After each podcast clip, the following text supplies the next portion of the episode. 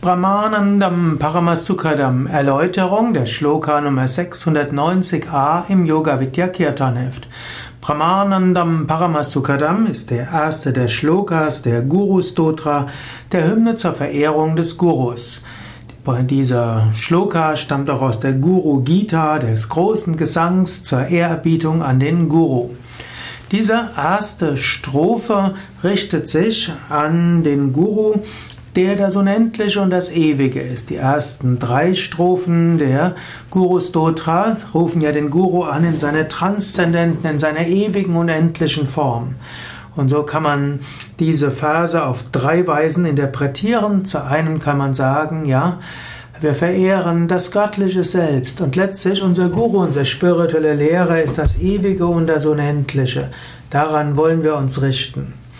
Als zweites können wir diese Phase so interpretieren, dass wir sagen, ja, wir verehren, wir verehren den Lehrer, weil er das Große und das Unendliche verwirklicht hat. Wir verehren zum Beispiel Swami Shivananda, der dieses Unendliche und Ewige verwirklicht hat. Und als drittes können wir sagen, wenn wir unseren großen Meister verehren, dann richten wir uns nicht an seinen Körper und auch nicht an seinen Charakter und seine Taten, sondern wir richten uns an das, was dieser große Meister verwirklicht hat.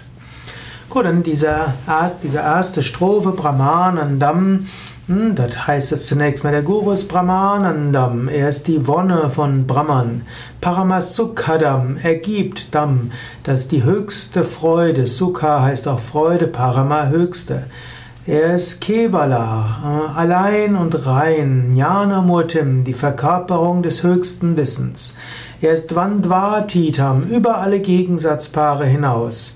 Also ihm ist es egal, ob es warm ist oder kalt ist, ob er Vergnügen oder Schmerz erfährt, ob er Lob oder Tadel hat, ob die, ob Menschen ihn mögen oder nicht mögen. Dvandvatitam, er ist über allen menschlichen Gegensatzpaaren hinausgewachsen.